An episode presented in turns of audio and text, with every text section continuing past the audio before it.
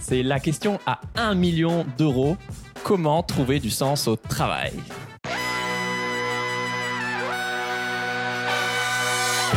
Bienvenue dans Soif de sens, des histoires d'humains qui changent le monde. Chaque semaine, je reçois un invité écolo, féministe ou solidaire pour t'aider à retrouver foi en l'humanité et incarner le changement.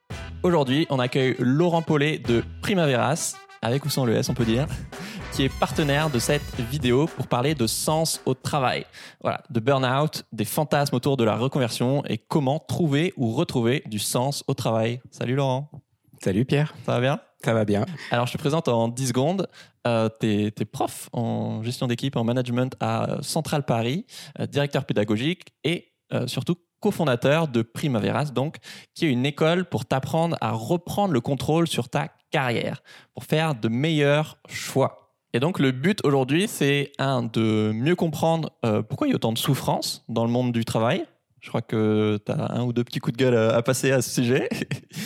Euh, de parler aussi des, fantasmes qu'il peut y avoir autour de, changer de métier, de tout plaquer euh, pour aller élever des chefs dans le Larzac ou en tout cas se reconvertir. Et justement, vous partagez bah, plein de, conseils pratiques pour mettre en place des changements, grands ou petits parfois, ça suffit en fait, pour retrouver du, sens au travail. Ça te va comme programme C'est très complet. Je ne sais pas si on va pouvoir tout dire. on va essayer. Pour commencer, je voudrais euh, qu'on parle de deux anecdotes de, de, ta carrière, Laurent. Euh, justement, un peu opposées. L'une où, euh, clairement, il y avait très peu de sens. Et une autre situation où, au contraire, tu t'es dit, purée, mais je suis trop à ma place. La première, c'est que tu as fait carrière avant, tu as, as, bossé une dizaine d'années, je crois, dans, deux grands groupes du, du CAC 40, comme, comme manager d'équipe. Tu adoré la gestion d'équipe. Et du coup, bah, plus tu gravissais les échelons, plus tu gérais des équipes de plus en plus grandes. Donc, toi, tu étais trop content. Sauf que, surtout dans les grandes entreprises, ben voilà, plus tu montes, plus il euh, y a des luttes de pouvoir. Et ça, euh, c'est pas forcément euh, ton kiff à toi. Et par exemple, est-ce que tu peux nous raconter le jour où tu t'es retrouvé en, réunion de projet avec toute ta hiérarchie, donc je crois que tu trois supérieurs hiérarchiques, et en fait, ça s'est un peu transformé en tribunal contre toi. Oui, effectivement, c'est pas un bon souvenir, mais non, euh, désolé, bon, commencer par ça. mais bon, c'est euh, c'est des situations que je pense beaucoup peuvent vivre à un moment quand tu euh, voilà quand il se trouve que tu prends des responsabilités de directeur, etc., etc. Eh bien, ouais. on te confie des projets et on m'avait confié un projet qui était en déperdition, euh, voilà, qui se passait très très mal et que Laurent effectivement, exactement. Sauf que très rapidement, après que voilà, j'ai pris un peu en main ce, ce projet, il était suivi de très près et effectivement je me souviens de, de ce moment euh, au dernier étage euh, du, du, siège social avec le N plus 1, le N plus 2, le N plus 3 euh, pour présenter euh, la situation qui était extrêmement dégradée okay. et euh, ce sentiment de solitude. Il faisait semblant de découvrir que le projet euh, allait dans le mur alors qu'il il te suivait au quotidien. Quoi. Absolument. Voilà, ça a été un peu le point de départ, ouais. le déclencheur de me dire bon voilà, s'il faut euh, euh, manœuvrer dans ces euh, cercles de pouvoir à haut niveau, ça suppose, on va dire, un comportement, une manière de, de faire qui moi me correspondait pas. Et parce que pour, pour reformuler, pardon, il le dit de manière assez humble, mais en gros, bah, ils ont ils t'ont jeté au lion pour sauver leur peau et leur image auprès de leur boss à eux. Quoi. Oui, en fait, il fallait trouver quelqu'un pour porter porter le, le chapeau. chapeau et donc ça a été le départ d'une réflexion de bah, de, voilà, de, de, nouvelles routes. Euh, en parallèle du coup de ce boulot euh, que t'aimes et qui en même temps est parfois toxique, il euh, y a un ami qui te propose un peu par hasard de euh, donner un, un premier, une journée de cours à des, des, ingénieurs de, de, centrale, euh, justement sur la gestion d'équipe, puisque tu adores ça. Et, euh, et, donc tu, tu, poses un jour de congé. Donc déjà, ça montre que bah, vous n'êtes pas obligé de tout plaquer pour commencer à essayer de retrouver du sens euh, dans votre quotidien. Et en l'occurrence, là, tu avancé sur euh, deux tableaux en parallèle. Et donc, tu, donnes euh, bah, cette journée de cours. Et à la fin de la journée, euh, du coup, tous les élèves t'applaudissent. c'est une standing ovation. la foule est en délire et tu fais des dédicaces. Bon, J'exagère un petit peu, mais... Euh... Oui, un petit peu quand même. non, mais en tout cas, tous les élèves t'applaudissent. Et euh, je sais que j'ai déjà donné des cours à Pau, par exemple, ou, ou, dans le supérieur. Et ouais, c'est très rare que les élèves t'applaudissent, quoi. Donc soit je suis très nul, soit tu es euh, très fort. Euh, je préfère penser que tu es très fort. Mais même quand j'étais étudiant, voilà, je sais que c'est... Bah, j'ai pas énormément de souvenirs où tout le monde applaudissait un intervenant. Et justement, toi, ça a été un moment fort pour toi émotionnellement notamment. Et surtout, tu t'es dit, euh, je suis à ma place. Euh, il paraît que tu avais même euh, la larme à l'œil. Eh oui. oui, en fait, pour la petite histoire, je, il se trouve que quand j'étais au lycée, je voulais être prof. Ok. Je voulais enseigner les langues. Bon. Loupé. Ah oui, on m'a dit bon, comme t'es pas trop mauvais en maths, euh, allez, tu vas faire une filière. À l'époque, c'était euh, c'était S. Euh, bon bah ok. et puis après, tu pourras choisir. Et puis on continue jusqu'à la terminale. Et puis après, non, bah tu vas faire les classes préparatoires parce qu'après, bah tu pourras choisir. Bon, finalement, j'ai jamais choisi. Et mm. voilà, cet intérêt pour l'enseignement, il était présent, mais il avait jamais pu s'exercer. Puis le hasard d'une discussion en effet avec un ami me dit, bah tiens toi qui aimes le management, on cherche justement quelqu'un euh, pour parler de ça. Et donc, euh, bah, j'ai dit oui. Je l'avais jamais fait, mais j'ai dit oui, pourquoi pas. Et donc, euh, en effet, cette journée. Pas hésité pas une seule seconde. Et en effet, ce qui a été euh, le plus marquant pour moi, c'est que j'attendais les élèves en disant oui, on a bien compris le management. En fait, les appréciations, même celles qui m'ont été envoyées après, ne portaient que sur euh, ma manière de communiquer, euh, de transmettre, rien à voir avec le contenu une sorte d'enthousiasme qui finalement était déconnecté du contenu du cours. Et donc, ben voilà, je me suis dit tiens, là, il y a vraiment quelque chose qui s'est passé et ça a été le début d'une seconde partie de vie, puisque pas tout de suite, mais progressivement, eh bien, j'ai pris des responsabilités pédagogiques à l'école centrale Paris, euh, qui est aujourd'hui l'école centrale supérieure. pédagogique maintenant. Exactement. C'est du grand bonheur, c'est de pouvoir partager euh, ce que j'ai aimé euh, pratiquer pendant de longues années dans ma carrière à des étudiants qui s'y intéressent. Et donc, mm. de temps en temps, je suis encore applaudi, mais mon objectif n'est pas n'est pas celui-là. C'est de transmettre en fait, si on est sur le sujet du sens, c'est de pouvoir transmettre aussi à ces jeunes un regard sur les sujets liés aux enjeux humains aux enjeux sociaux, sur euh, l'importance qu'il y a euh, à parfois mettre un peu de côté la rationalité, la logique, le côté un peu froid qu'on peut avoir dans le travail pour remettre euh, de l'humain, de la chaleur. Mm. Mes élèves d'il y a quelques années me témoignent qu'en fait, non pas vis-à-vis de moi, mais vis-à-vis des contenus, l'importance qu'a eu pour eux d'entendre parler de la communication, de la motivation, de la délégation, de la, de la relation en amont, certes de façon un peu académique quelque part, mais une fois dans la vie réelle, ils se disent, bah tiens, ça me m'est utile. Ça m'est utile, c'est clair. Euh, donc pendant trois ans, je crois, tu as continué à, donner des cours en parallèle de, ce job, euh, je ne sais pas si on peut dire toxique. Euh, Il l'était un peu quand même à partir d'un moment, oui. Ok, c'est bon, on a le label. Et donc, notamment avec tes étudiants, mais aussi autour de toi, du coup, tu réalises qu'il y a de plus en plus de gens qui bah, sont en quête de sens professionnel et bah, ça s'explique en fait avec euh, bah, la croissance, enfin la croissance, non justement la réduction souvent des, effectifs, les gens qui sont en sous-effectifs, c'est dur à dire, avec euh, voilà ces, ces, managers qui sont pas forcément formés, avec euh, bah, ouais, le culte de la performance. du coup, il y a de plus en plus forcément de, burn-out, de désengagement et de crise de sens. Et tu avais envie de pousser un coup de gueule justement autour du double discours un peu euh, même complètement hypocrite de beaucoup d'entreprises ultra-libérales qui, bah forcément, euh, il n'y a pas forcément de problème à ça, mais courent après euh, la rentabilité, mais se revendiquent humanistes. Il y a ce double, en effet, discours qui fait que d'un côté, on, se préoccupe de ce qu'on appelle le sens au travail, inviter les collaborateurs, notamment les managers à qui on demande beaucoup de choses, de la bienveillance, de l'écoute, de l'attention à leurs collaborateurs. Mais euh, en fait, face à cela, la logique euh, de la performance, la logique financière, continue euh, à être dans la recherche de l'optimisation. Bah, il y a une tension qui se crée. Hein. Il y a forcément un moment, un moment de pincement. Ça se produit pour les managers, mais ce que j'observe aujourd'hui, c'est que ça touche toutes les personnes qui sont en situation de responsabilité. Il y a une tension entre les deux.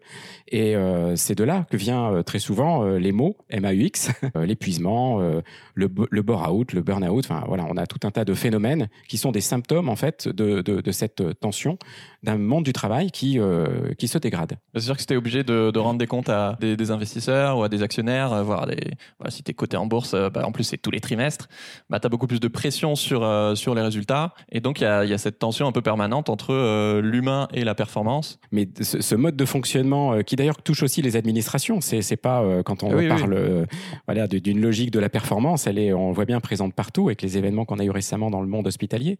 Et donc euh, il y a une tension qui se crée qui fait que bien faire son travail hein, d'une certaine façon, le faire correctement, est antinomique avec les objectifs, la, la pression que soit les managers ou l'organisation dans son ensemble peut exercer. Je, je pense qu'en effet, à un moment, il va falloir oser dire les choses. C'est qu'on peut pas prêcher d'un côté sur l'amélioration, le sens au travail, le bien-être au travail, et d'un autre côté, laisser en l'état euh, des modes de fonctionnement qui épuisent les collaborateurs, euh, quel que soit leur niveau de qualification d'ailleurs. C'est vrai que toutes les discussions tournent souvent autour des, objectifs. Le, chiffre est omniprésent et donc c'est pas que cet aspect euh, de recherche de la performance, mmh. mais c'est aussi toute l'abstraction qui va avec. En fait, il y a de plus en plus de personnes qui travaillent uniquement sur des données, sur des chiffres, sur de l'abstrait.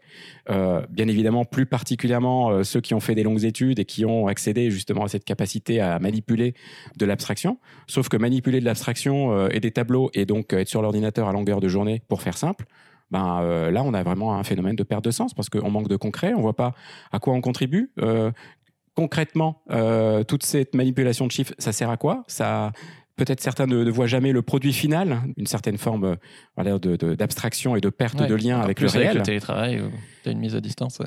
Et en effet, je fais partie sociaux, de ceux qui disent attention, le télétravail, c'est effectivement euh, une bonne chose parce que certains collaborateurs y trouvent un confort et un meilleur rythme, mais il y a quand même aussi un élément euh, extrêmement euh, préoccupant qui est la perte de lien dont on a tous besoin.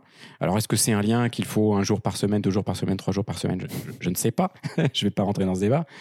Mais en tout cas, il faut du lien. Mm. Du coup, on a l'impression que tout va plus vite. Est-ce que toi, tu parlerais de, de culte de la performance? Euh, je dis même qu'il y a une accélération du temps. Enfin, je dis, je ne suis pas le seul oui, à le dire. Il y a beaucoup de gens. voilà, il y a une accélération du temps. Et dans le travail, cette accélération du temps euh, conduit euh, justement à cette omniprésence donc de la mesure, de la performance, de la comptabilisation. Souvent, il y a aussi un manque de vision. Parce que si la vision de la boîte, c'est juste d'enrichir les actionnaires, bah oui, tu te dis, ok, j'ai fait toutes ces études euh, juste pour euh, enrichir un mec que je connais même pas. Enfin. Et c'est euh, à ce moment-là qu'on va le plus souvent, je pense, parler du sens qui est un, mot important euh, pour un manager. C'est le sens, c'est un peu donner la direction, si on est tout simplement sur une question de, de, sémantique. Mais, euh, mais on en a tous besoin, en fait, de, de ce sens-là. Et euh, ça n'est pas forcément que le sens euh, qui sous-entendrait qu'on participe à euh, euh, l'amélioration des conditions de travail ou bah, Musk, c'est une vision super forte qui est pas du tout écolo, mais ok, on va aller sur Mars, quoi.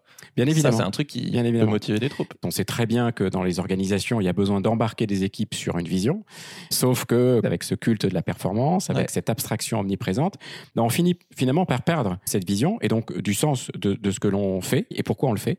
Et en effet, euh, c'est euh, de là que viennent un certain nombre de euh, décrochages, on va dire, de salariés euh, dans le monde du travail. Et euh, je tiens vraiment à souligner, c'est y compris dans le monde associatif, y compris oui, dans l'administration et la fonction publique. Tous les univers professionnels aujourd'hui sont, sont marqués par ces, par ces ouais. ingrédients.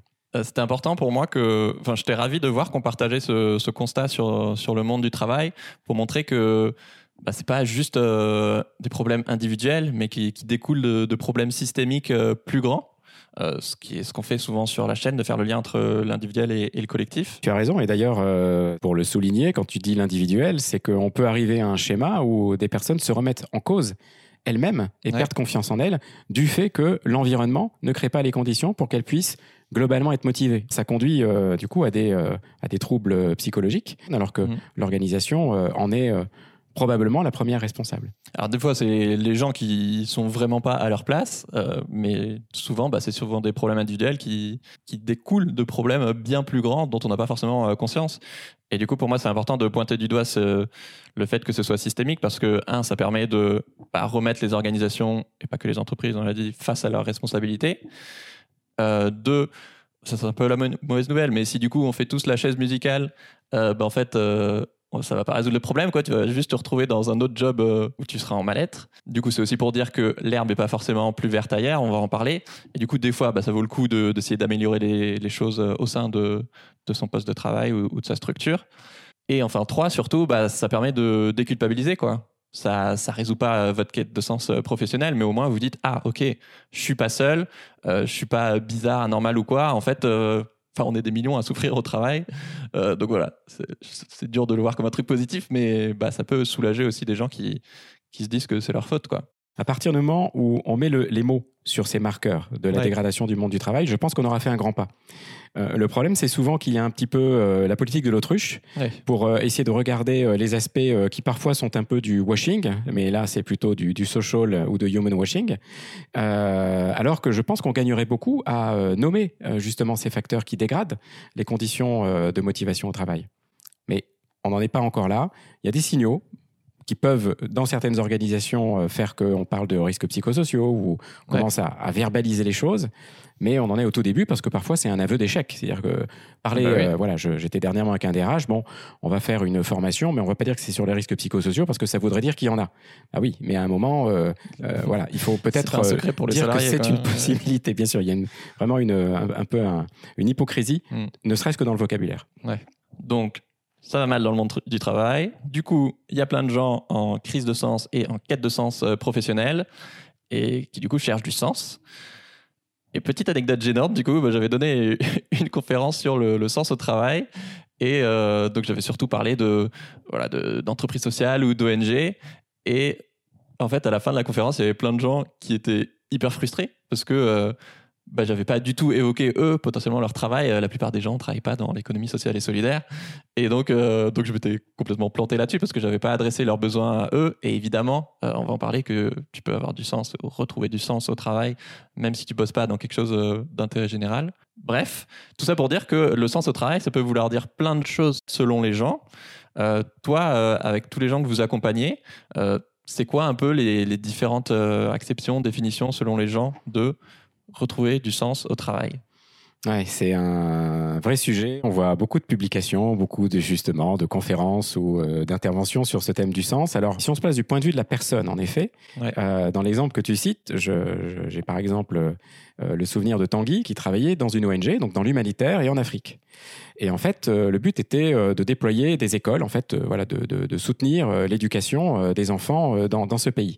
Sauf que, en tant que chef de projet, il était euh, harcelé par sa hiérarchie pour euh, des questions administratives, de reporting, une pression budgétaire énorme. Et pourtant, on n'est pas, euh, voilà, on est dans une ONG, donc on est dans un statut qui nous quelque part prémunit Ouais. d'un certain nombre de dérives euh, financières. Et donc, euh, vu de l'extérieur, on pourrait se dire, mais euh, voilà, la cause pour laquelle il travaille, elle est parfaitement noble et elle a, elle a du sens. Sauf que lui était totalement en épuisement et voulait sortir complètement de ce milieu. Donc, comment je le décris? Il y a eu plein de plein d'études. euh, les économistes ont essayé de qualifier le sens au travail, euh, les sociologues. Moi, j'aime bien le point de vue de la ce qu'on appelle la psychodynamique pour faire un peu savant et donner un- peu de contenu. Ça fait un peu, voilà. Mais bon, voilà, c'est ça. Tu pourras, on pourra le réutiliser, on pourra le réutiliser dans les salons. Pour, euh, euh, elle dit quoi la psychodynamique? Elle dit que justement, dans le sens au travail, il y a effectivement la- l'utilité. Euh, moi, dans mon travail, je contribue à quoi? Ce que je fais, euh, ça participe à quoi? Ça s'inscrit dans quoi? Dans quelque part un peu dans le monde. Qu'est-ce que- la finalité de qu'est-ce que ce ça produit? C'est la finalité. Donc ça, c'est le premier niveau et c'est celui dont tu parlais quand on est euh, sur justement l'associatif, parce qu'on se dit, il y a, il y a une cause, il y a un sens en termes de finalité. Ouais. Mais il y en a deux autres, en fait, qu'il faut euh, ajouter. Euh, le suivant, c'est, on, on va l'appeler la reconnaissance. Globalement, c'est l'intégration dans un collectif. C'est pas que la reconnaissance du, du- du manager, c'est euh, une forme de fierté de ce que l'on Ouais. accomplit dans le travail, parce que euh, on est intégré dans un, on n'est jamais seul hein, dans le travail, on interagit toujours avec des clients, avec euh, des collègues, avec euh, peut-être des partenaires. Bref, c'est cette intégration dans le collectif qui euh, participe aussi à la construction du sens. Et ça signifie que je suis reconnu par mes pairs, PIR, que ce soit N plus 1, N moins 1 ou, ou N, euh, pour ce que j'accomplis en tant tant Ouais. qu'être humain. Et puis, il y en a un troisième euh, levier euh, qui est, lui, vraiment au niveau de l'individu. C'est concrètement euh, ce besoin que nous avons d'apprendre, de ne, de ne pas grandir. répéter les mêmes gestes. Donc, tu vois, il y a, y a ces trois niveaux. Ouais. Le premier, c'est celui sans doute dont on parle le plus, et bien évidemment, il est complètement d'actualité, mais il n'est pas suffisant. Et c'est pour ça que j'insiste beaucoup sur cette capacité de discernement, de ne pas considérer que si une case n'était pas cochée, il suffit de la remplacer pour que tout aille bien. Et en fait, non. Voilà, il y a besoin des deux autres conditions. Il y a besoin d'une fierté de ce que l'on accomplit et de grandir quelque part dans son poste de travail. Oui, moi je me souviens très bien euh, au début de ma, quête de sens professionnel où j'étais là, euh, bah, je découvrais par exemple le microcrédit voilà peut-être des personnes à sortir de l'extrême pauvreté en leur faisant un prêt bancaire pour euh, devenir entrepreneur. Bah, la finalité est géniale, mais au quotidien, bah, voilà, c'est étudier, c'est faire des, des Excel de finance, quoi. Bref.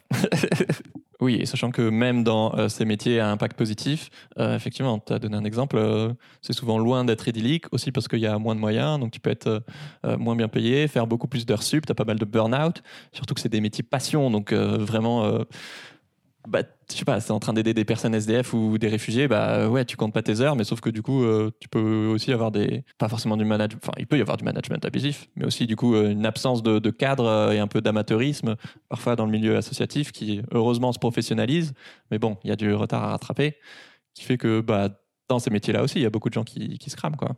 Ok, donc là, on a bien planté le décor. Du coup, euh, on va parler. Ouais, de- On a planté un décor. euh, Bah, il faut hein. définir on le problème dans le dur, avant hein. de, de parler des, des- des pistes de solutions. Mais du coup, oui, comment retrouver du sens au travail?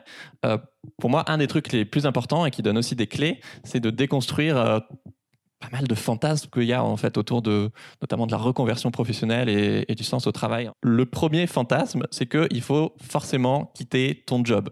Limite, maintenant, c'est cool de poser euh, ta, ta démission. euh, alors que peut-être tu as simplement besoin de, passer euh, au 4-5e, de, de, changer de boss ou, euh, ou d'apprendre à te faire respecter par, par tes collègues euh, et d'oser. c'est aussi peut-être parce que ta fiche de poste est, mal définie, par exemple, euh, mais de dire à ton collègue Bah non, désolé, Jean-Michel, en fait, je vais pas faire ce que tu me demandes parce que ça, c'est ton boulot, c'est pas le mien. Quoi. Par exemple, est-ce que tu peux nous raconter l'histoire de, cette femme que vous avez accompagnée qui, qui est passée au, au 4-5e euh, tout en restant dans son job, donc, mais qui, à côté, monte son euh, one-woman show et fait du stand-up? Oui, alors c'est euh, des histoires comme celle-là, j'en ai, j'en ai, on en croise beaucoup en fait, Ouais. qui sont euh, euh, au point de départ des situations dans lesquelles justement la personne va considérer que puisque ça va mal, il faut changer Ouais. et tout changer. Euh, tant qu'à faire. Et, et donc, euh, dans la réalité, bah, les personnes s'aperçoivent que euh, les changements à opérer sont peut-être pas aussi radicaux que cela, Ouais. et que l'équilibre, sans que ça soit l'épanouissement radieux qui est parfois promis dans certaines communications, mais juste une question d'équilibre, de restauration d'équilibre, peut, peut passer par des ajustements dans son poste de travail. Alors, dans l'exemple de Dorothée, c'est une chef de projet, elle travaille dans un grand groupe sur des transformations digitales et autres, et donc elle voit plus finalement son rôle, en tout cas le sens, j'allais dire, Ouais. de, de son propre rôle.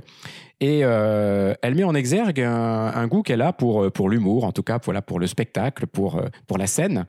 Et euh, de façon extrêmement courageuse, d'une certaine manière, mais extrêmement simple, elle décide de réduire son temps de travail, donc de passer à 4-5e. Donc elle conserve son poste à l'identique avec un aménagement. Ouais. Et elle se consacre dans la journée, euh, euh, pour elle, d'une certaine façon, à euh, monter un spectacle, donc un, one-woman show. Euh, et elle fait un travail euh, d'exploration où elle rencontre justement des artistes qui, voilà, qui, qui font ce métier-là à plein temps pour, pour cela, pour essayer de, voilà, de se réserver cette bulle quelque part d'équilibre.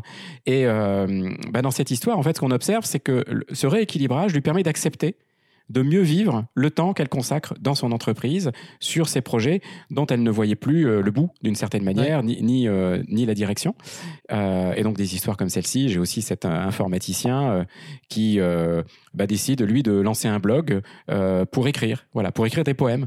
Bah, finalement, cette action périphérique, d'une certaine manière, extra-professionnelle, suffit à ce que euh, sa journée, ses journées de travail, euh, euh, lui paraissent plus vivables Ouais. d'une certaine manière. Parce que du coup, il a rien changé dans son métier, vraiment Il n'a juste rien changé dans son Ouais. métier. Euh, alors c'est vrai que euh, ce type, ce type d'histoire, on peut se dire vu de loin, euh, ouais, mais c'est facile, il n'est pas besoin. Oui, il devait pas être tant en souffrance que ça Voilà, travail. exactement. On peut se dire, c'est euh, en fait, c'est pour- pourquoi autant de réflexion, pourquoi autant de. Sauf que quand on est dans une situation où on est dans, le- dans le flou total, où on n'a pas de point de repère, où justement on n'est pas forcément aidé euh, autour de soi, eh bien, euh, ça demande un réel effort. Et justement, comme très souvent. Euh, la promesse qui semble être la bonne, c'est celle de changer du tout au tout. Ouais. Eh bien, la marche est tellement haute que- qu'en fait, ça inhibe l'action. De Oui. dire, bah oui, mais en fait, c'est trop, je prends trop de risques, je pourrais même perdre en revenu. Enfin, ouais. voilà, il y a tout un imaginaire derrière la reconversion. Je trouve ça dommage parce que parfois, euh, il suffit d'ouvrir un peu le ch- ce champ des possibles de manière plus modeste, très clairement. Mais c'est l'efficacité qui compte, c'est pas euh, l'ampleur du changement, c'est Ouais. l'efficacité et l'équilibre et le bien-être de la personne. Et oui, c'est vrai que c'est quand tu as la tête dans le guidon, tu te rends pas forcément de. Puis il y a des gens qui, qui font peu d'introspection, qui ont du mal à se connaître eux-mêmes et quels sont leurs, besoins et leurs valeurs. Et bon, j'imagine que là, pour la peine, l'exemple du, blog, euh, c'est génial si ça le nourrit, mais que ça n'a pas forcément changé du tout au tout. Mais au moins, si ça a, permis de, de mieux vivre au travail et surtout de bah, nourrir un besoin de créativité qui peut-être. euh, quand il n'était pas euh, satisfait, bah voilà, faisait qu'il était en souffrance au travail et que du coup il l'est plus. Et bah encore plus pour celle qui, euh, Dorothée, je crois, tu disais, qui, qui fait son one woman show où bah là, tu te permets de vivre un, rêve tout en restant dans ton boulot. Euh, donc, à la fois, tu as la sécurité euh, financière et, la stabilité et la continuité. Et à la fois, du coup, ça met plus en lumière en fait ce que tu aimes dans ton boulot parce que tu n'as plus ces gros points de souffrance qui, qui cachent le, le tableau. Quoi. J'imagine que, que pour ces personnes, même quand c'est des petits changements qui peuvent paraître anodins de l'extérieur, euh, c'est aussi euh, le rapport à son travail qui change parce qu'on se dit on se réapproprie en fait son histoire et ok, c'est moi qui crée les règles du jeu. Et ça, il y a plein d'études qui le prouvent que bah, quand, on est, quand on est acteur, euh, on est plus heureux en fait. Oui, effectivement, euh, c'est là que ça se joue. je suis souvent interrogé par des journalistes qui viennent à notre rencontre, qui nous disent voilà, si vous aviez des témoignages justement un peu exemplaires, emblématiques de reconversion. Euh, mais euh, en fait, je t'en ai demandé aussi.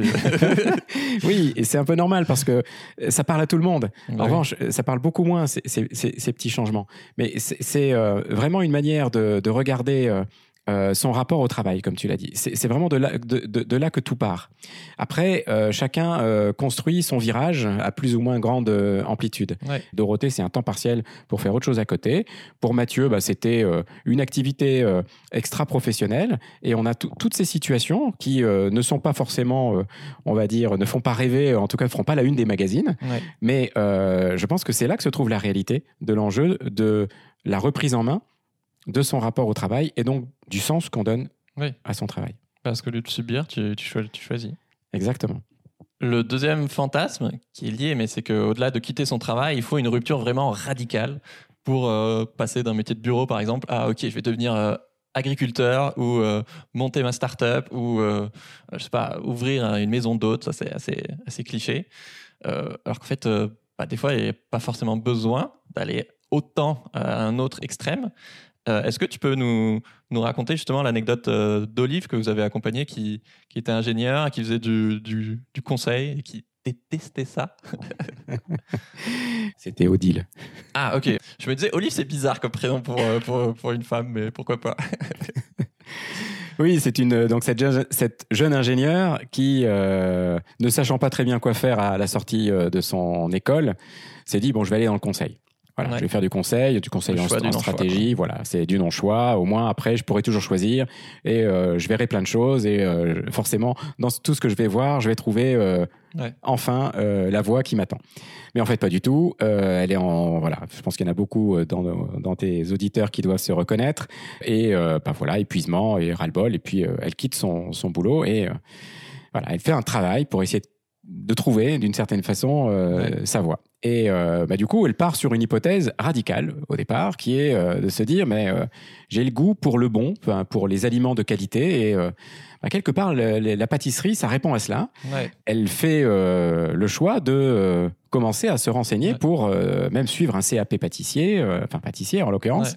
Il y a beaucoup de gens qui ont ce fantasme des métiers manuels et, absolument. et parfois fondés, mais parfois c'est juste un fantasme. Eh ben, justement, elle se euh, s'aperçoit grâce à un travail approfondi qu'en fait, euh, bah oui, il y a un côté en plus commerçant euh, dans le pâtissier. Elle a ce profil commercial, voilà, un tempérament commercial très, très, très relationnel. Alors qu'ingénieur, elle met le doigt sur cette aptitude d'une certaine façon.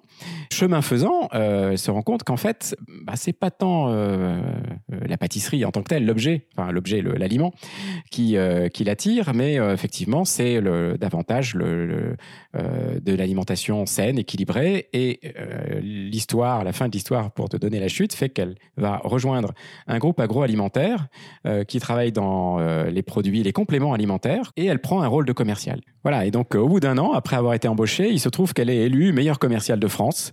Voilà, elle fait mieux que ses collègues commerciaux. Alors qu'elle n'est pas du tout formée à ça à la base. Alors qu'elle n'est pas du tout formée du tout à la base. Elle a réussi à convaincre les gens de l'embaucher alors absolument, que absolument. c'est pas son Exactement. C'est une histoire qui est belle à raconter parce qu'il y a eu plusieurs étapes et notamment au milieu, cette étape un peu radicale pour euh, une euh, pour une, enfin, une personne qui a voilà un niveau ingénieur. Euh, D'autres font ce choix, comme tu l'as dit, d'aller vers des métiers artisans.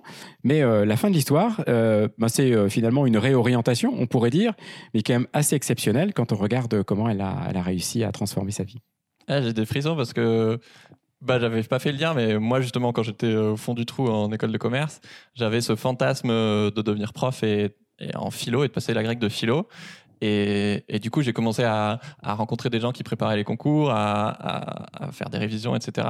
Et du coup, en fait, j'ai vite compris que c'était un fantasme et que il y, y, a plein de choses dans, la philo que je trouve euh, passionnantes et d'autres, en fait, euh, où je trouve c'est un peu de la masturbation intellectuelle et que j'avais idéalisé ce, métier et qu'en fait, euh, bah, c'était pas ça que j'avais envie de faire. Et du coup, j'avais l'impression qu'il y a la même étape avec elle de pâtissière de, tuer son fantasme, de tuer son rêve pour du coup crever l'abcès et ok trouver un pas forcément un entre deux mais en tout cas une troisième voie de c'est quoi mes vrais désirs euh, qui collent avec une réalité, quoi. Alors ceux et celles qui nous écoutent euh, peuvent se reconnaître aussi dans ces tentations qu'on peut avoir, euh, voilà, du, comme tu dis, du, du fantasme. Euh, il faut quand même dire que c'est largement entretenu par la presse. Il faut, faut, dire les choses telles qu'elles sont. C'est qu'on on voit beaucoup de ces histoires qui font envie. Ouais. comme tu le disais tout à l'heure, d'un métier de bureau à ouvrir une chambre d'hôte dans le Cantal, par exemple, pour faire vraiment dans le cliché. Et souvent, je trouve que c'est notre ignorance qui du coup nous mène à faire des choix radicaux un peu absurdes, alors que voilà, si vous avez un métier qui vous fait rêver dont vous fantasmez et qui n'est pas le vôtre pour l'instant, bah, n'hésitez pas à aller questionner des gens qui font déjà, déjà ce travail, à aller euh, leur donner un coup de main euh, le soir, les week-ends ou quoi, ou de leur poser plein de questions pour, euh, pour voir la réalité du terrain. Quoi. C'est comme tous ces gens qui font du droit parce qu'ils pensent qu'ils vont défendre la veuve et l'orphelin et, au final, tu fais de la paperasse et tu défends des grosses boîtes dont tu te fiches. Quoi. Donc, ouais, pratico-pratique. Absolument. Je pense que c'est un gain de temps énorme. Et donc la, morale de, cet exemple euh, d'Odile, du coup, euh, pour moi, c'est que bah, on a tous des compétences cachées qu'on ne connaît pas en fait. En fait, on a, oui, on, on a tout simplement pas forcément appris à se connaître. C'est des, des, compétences qu'on ne se connaît pas ou c'est tout simplement euh, aussi euh, essayer de mieux discerner l'environnement de travail qui, qui, qui, nous va bien. C'est pas forcément se connaître soi, c'est aussi, mais de, de, de, quel type de conditions de travail, au sens euh, très large du terme, j'ai besoin pour être bien? Est-ce que j'ai besoin d'être, par exemple, dans une petite équipe où j'aime bien les grands projets avec énormément d'interlocuteurs? Ouais. Est-ce que j'ai besoin d'avoir une hiérarchie très présente ou est-ce qu'au contraire, j'ai besoin d'espace? Voilà, au quotidien, autour de moi, qu'est-ce qu'il doit y avoir pour que je me sente bien? Le troisième fantasme euh, qu'on a évoqué, mais on va encore remettre une couche, c'est que euh, ouais, c'est pas parce que tu bosses pour l'intérêt général que tu vas forcément y trouver du sens.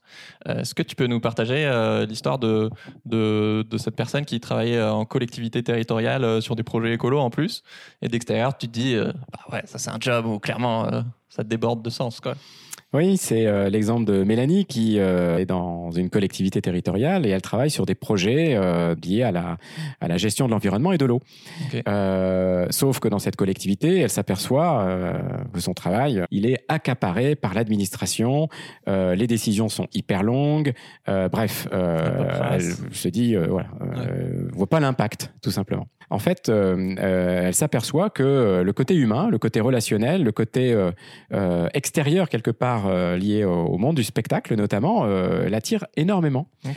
Et elle s'est lancée en fait dans, alors non pas dans le spectacle parce que voilà, il y a des marches à franchir avant de, de pouvoir aller dans ce exercer ce métier, mais de rejoindre des structures de spectacle vivant dans lequel elle a un rôle, on va dire, d'organisation, un rôle de, de, chef de projet, de qui bien évidemment active des compétences qu'elle avait déjà.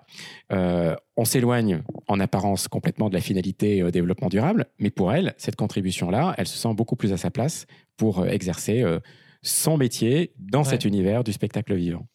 Je trouve que c'est un super exemple parce que ça montre à quel point le sens, c'est, c'est quelque chose de très intime et de subjectif en fait. Et que souvent, on va avoir tendance à placarder de Ok, si t'es trader, euh, t'as forcément pas de sens. Et si tu bosses dans une ONG, c'est forcément le paradis.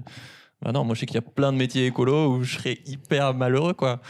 Mais parce que je sais que j'ai besoin de, bah, de faire des rencontres, de, de vulgariser, d'apprendre des choses et de partager et de créer du contenu. J'adore ça. Enfin, du coup, il n'y a pas que la finalité euh, de l'intérêt général. Quoi. Ouais, ça démontre aussi qu'on peut s'éloigner de son diplôme.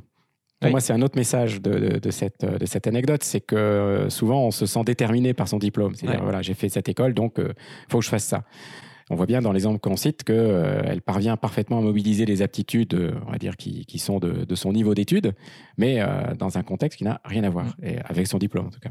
Avec la nuance, effectivement, que bah, forcément, plus tu as fait un diplôme prestigieux, plus c'est facile, et que la reconversion, ça peut aussi rester un luxe pour, bah, pour des gens qui ont la chance de faire des études supérieures. Euh, et en plus, bah, plus c'est généraliste, plus c'est facile, effectivement, de se reconvertir. Quoi. Eh ben moi, je constate plutôt l'inverse. C'est que ah ouais okay. plus les diplômes sont, on va dire, prestigieux, pour prendre le, le terme, plus, ouais. ils sont, plus ils marquent l'identité de la personne. Oui. Et plus il est difficile de, bah, de désavouer, en apparence, on est bien d'accord, de renoncer à, au prestige de son diplôme pour aller dans une direction radicalement opposée. Moi, je, je fais le constat inverse. Après, bah voilà, si t'as pas de diplôme, forcément, c'est plus compliqué de, de passer de euh, livreur euh, Uber à euh, chef de projet. Quoi. Bien évidemment que pour une personne qui n'a peu ou pas de diplôme, la reconversion, ou en tout cas aller vers de nouveaux métiers, peut paraître tout aussi difficile. Mais le marqueur du point de départ n'est pas aussi fort. Ouais. Voilà. Ce qu'on va constater, euh, voilà, ce qu'on va constater, c'est que les, barrières personnelles sont plus légères. Ça ne veut pas dire que c'est facile pour des personnes qui euh, sont peu Oui. ou pas qualifiées de retrouver un travail. Mais euh, voilà, moi je parle vraiment d'un point de vue presque psychologique, Ouais. euh, que paradoxalement, ceux qui paraissent sur le CV les mieux équipés ne sont pas forcément ceux qui sont les mieux préparés à pouvoir opérer un changement parce que ben, ils se sentent euh, aussi particulièrement orientés par leur diplôme. Alors so- soyons clairs, hein, c'est aussi vrai dans le monde de l'entreprise et du recrutement où on a encore des habitudes très attachées au diplôme, c'est-à-dire qu'on recrute des gens qui Sur ont un bon fiche de diplôme. poste, euh, Voilà. tu sors de- Donc, d'école, euh, mais il faut que tu aies 10 ans d'expérience dans le secteur. Quoi. Et enfin, il y a deux autres fantasmes euh, qu'on va aborder plus rapidement, mais est-ce que tu peux nous dire un mot sur le fait C'est le que... podcast des fantasmes. je sais pas si je changerai soif de sens pour le podcast des fantasmes, mais je vais y réfléchir. Sur le fait que, un, changer de, de- de vie professionnelle, euh, bah, ça peut aller super vite, et qu'on va forcément perdre de, de l'argent. Oui, c'est ce qui permet d'ailleurs de justifier qu'on ne bouge pas. Oui. C'est un argument qui permet de se prémunir, euh, même de regarder par la fenêtre, ce qui euh, en fait n'a n'a aucune conséquence. Donc oui, le, celui sur la durée, c'est de dire ben voilà, et c'est logique, on, on aimerait changer, on aimerait que ça aille vite. On est tous pareils. Euh, si ça va pas, on aimerait plutôt prendre un médicament pour se soigner et plus avoir de douleur que de suivre un traitement un peu plus long. Mmh, faire du sport et manger mieux. Voilà. Bon. Donc euh, ça, c'est tout à fait humain.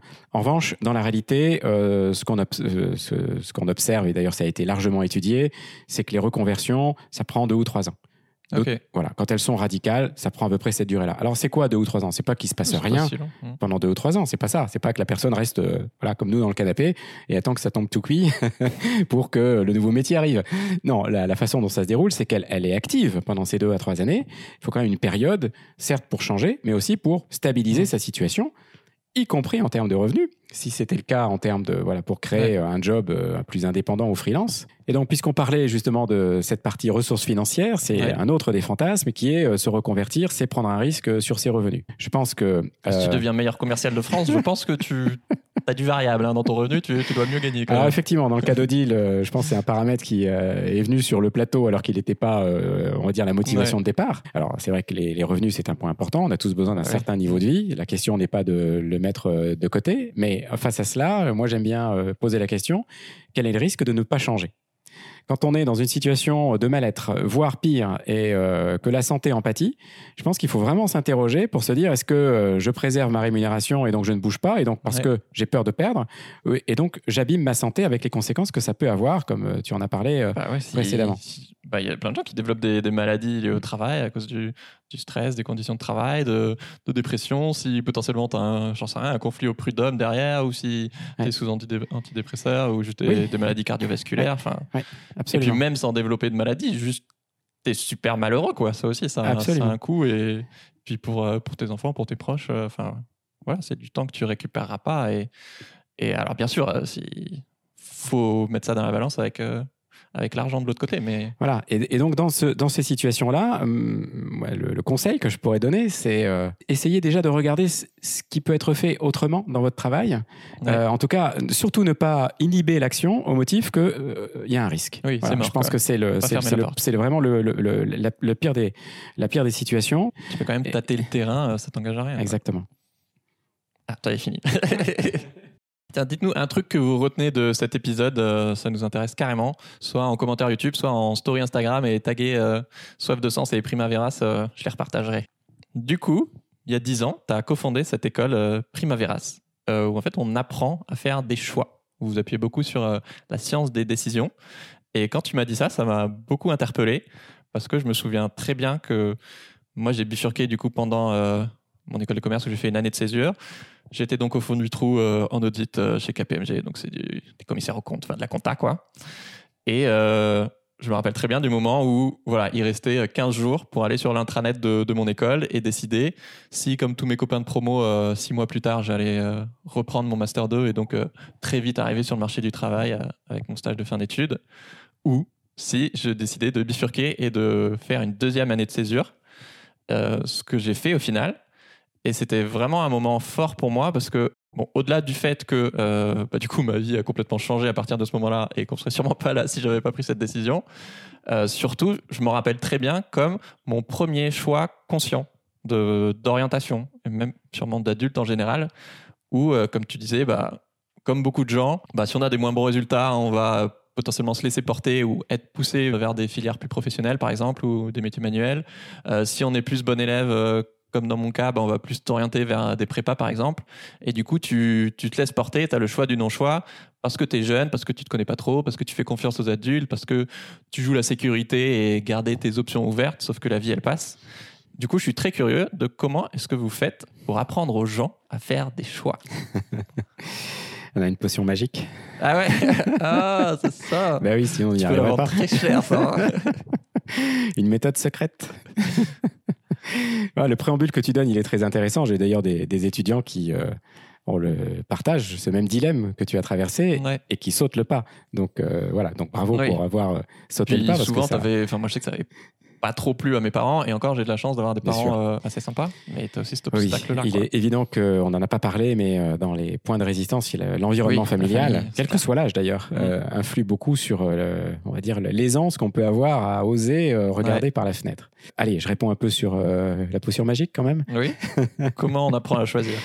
Alors, écoute, je vais prendre une métaphore parce que je, je pense que c'est la façon la plus Ouais. simple, euh, didactique d'expliquer. Euh, je pourrais te montrer une notice où on explique comment pédaler sur un vélo.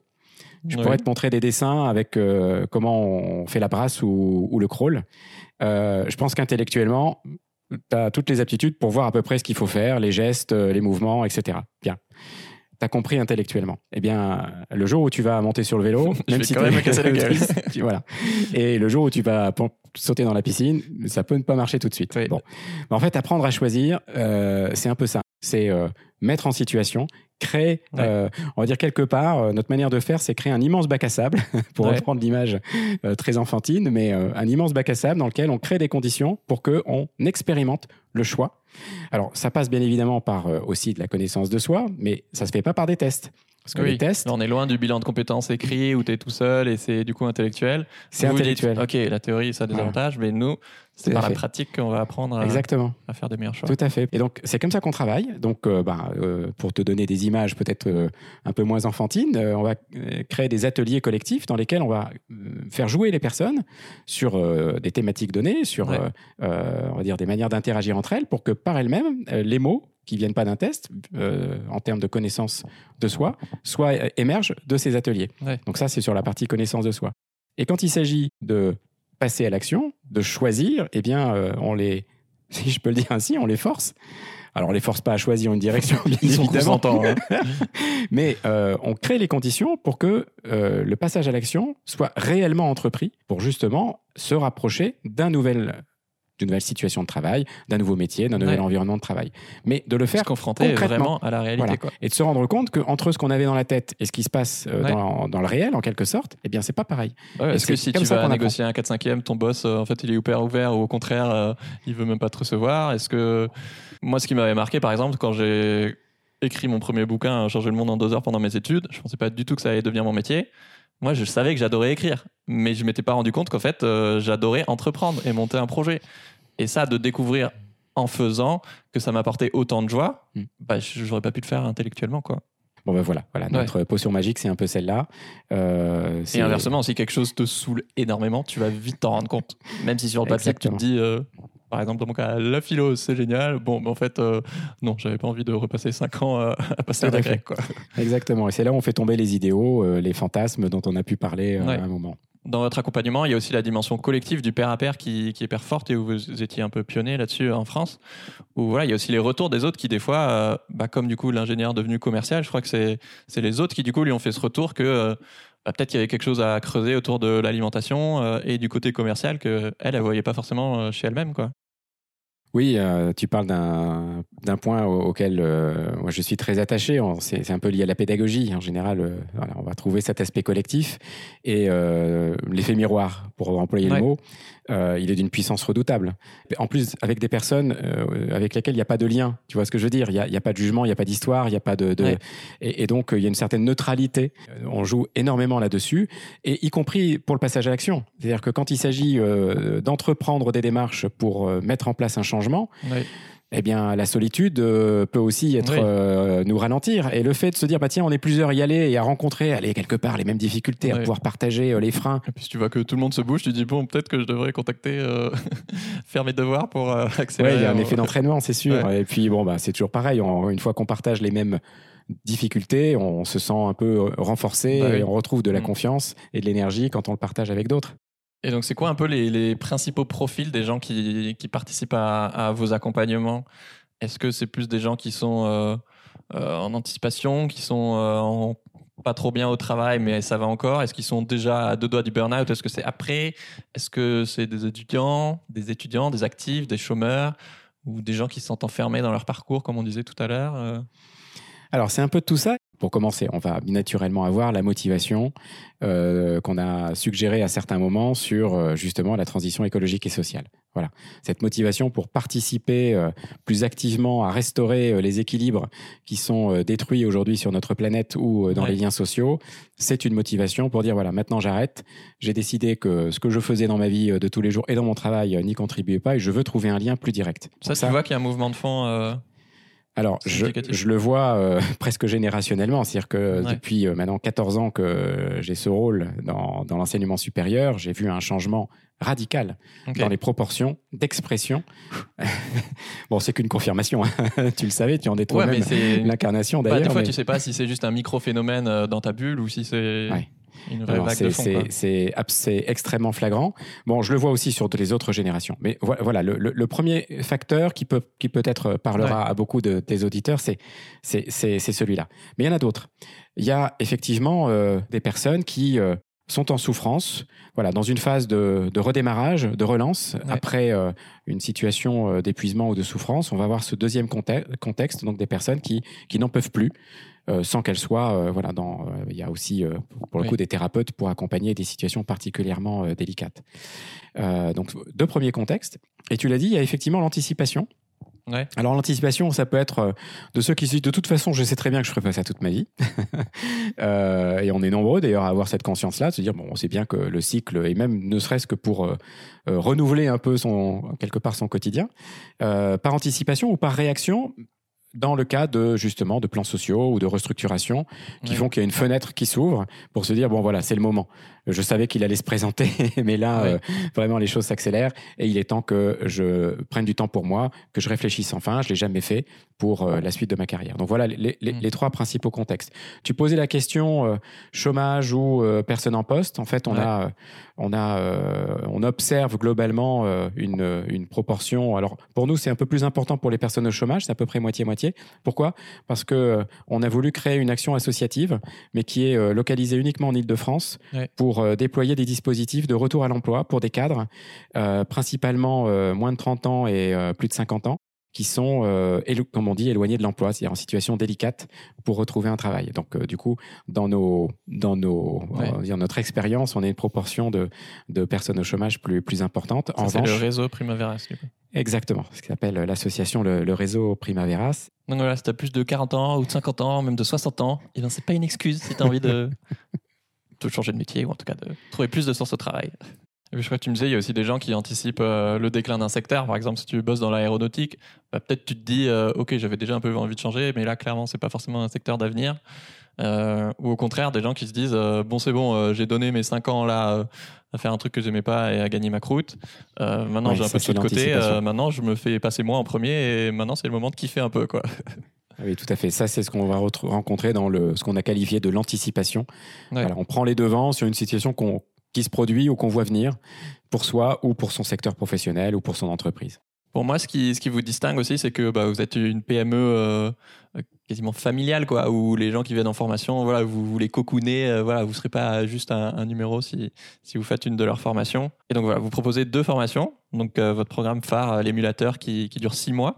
Donc déjà, c'est beaucoup plus que la plupart qui durent trois mois, justement, parce que bah, le fantasme que ça peut aller vite, bah, non, en fait, c'est bien de, prendre du temps. Où il y a donc des journées en présentiel, du distanciel, du coaching individualisé et du tutorat aussi. Donc vraiment, euh, c'est riche. Et vous avez aussi un programme euh, sur deux mois, du coup, une version euh, accélérée pour ceux qui n'ont pas le temps, qui ont moins le temps. Donc, par exemple, des chômeurs en fin de droit, j'imagine, ou tu me disais aussi pour, bah, pour des jeunes où il y a peut-être moins de choses à déconstruire ou qui mentalement ont plus de, d'options et se faire moins, de portes. J'arrête là parce que euh, il voulait surtout pas qu'on parle des, formations. c'est pour vous dire à quel point euh, il n'est pas branché euh, culte de, de, la performance et de la rentabilité justement. Mais voilà, je sais que ça peut en intéresser certains d'entre vous, donc je voulais juste en dire deux mots. Merci Laurent, j'étais ravi de, de, faire cet épisode euh, en Merci partenariat Pierre. avec vous. Euh, si vous êtes intéressé par les formations de Primaveras, du coup, bah, comme d'hab, je vous mets euh, le lien en description. N'hésite pas à envoyer ce podcast à un proche qui, voilà, qui est en souffrance au travail et peut-être il se sentira moins seul et ça peut lui donner des, des clés pour agir. Merci Laurent. Ciao tout le monde. Merci. Ciao.